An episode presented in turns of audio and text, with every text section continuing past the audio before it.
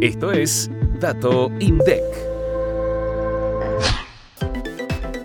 En el primer semestre de 2023, el porcentaje de hogares por debajo de la línea de pobreza alcanzó el 29,6%. En ellos reside el 40,1% de las personas que releva la encuesta permanente de hogares en 31 aglomerados urbanos de la Argentina. Dentro de este porcentaje hay un 6,8% de hogares que se encuentran por debajo de la línea de indigencia e incluyen al 9,3% de las personas. Con respecto al primer semestre de 2022, la incidencia de la pobreza en los hogares se incrementó 1,9 puntos porcentuales y en las personas unos 3,6 puntos porcentuales. La incidencia de la indigencia, en cambio, se mantuvo en niveles similares a los registrados hace un año. Las mayores incidencias de la pobreza en personas se observaron en las regiones noroeste y GBA, con 42% y 41,4% respectivamente. Las menores se registraron en las regiones Patagonia 33,2% y Pampiana 36,8%. En cuanto a los grupos de edad, el 56,2% de niños y niñas de 0 a 14 años estaban bajo la línea de pobreza en el primer semestre de 2023, mientras que en el rango de edad de 15 a 29 años el total de pobres fue de 46,8%.